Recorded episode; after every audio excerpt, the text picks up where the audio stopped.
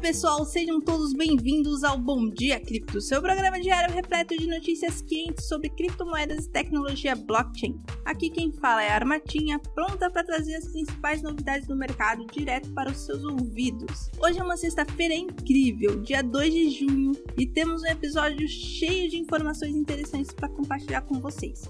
Antes de mergulharmos de cabeça nas notícias, gostaria de lembrar que em nosso site, bitcoinblock.com.br, está disponível gratuitamente o plano Sardinha, que oferece uma série de vantagens exclusivas para quem se cadastrar.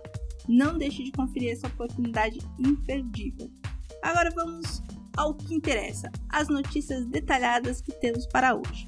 Prepare-se para ficar de queixo caído. Começando com a notícia incrível: a Exchange Mercado Bitcoin, uma das principais empresas de criptoativos do Brasil, recebeu a aprovação do Banco Central para atuar como instituição de pagamentos na modalidade de emissor de moeda eletrônica. Essa é uma grande conquista para o mercado Bitcoin e abre ainda mais portas para a adoção e crescimento das criptomoedas no país. E nada para por aí. Na cena do DeFi, a Uniswap DAO rejeitou um plano que visava redirecionar parte das taxas dos provedores de liquidez para os detentores de token da Uni. Essa proposta gerou muita discussão e debate sobre o modelo de governança e distribuição das taxas em um ambiente descentralizado. A decisão final da Uniswap mostra como a comunidade está engajada em tomar decisões coletivas e definir os rumos da plataforma. E para fechar com chave de ouro, uma notícia que mistura tecnologia e ética. Um drone de inteligência artificial teria matado um operador humano durante uma simulação, segundo o relato de um coronel da Força Aérea dos Estados Unidos.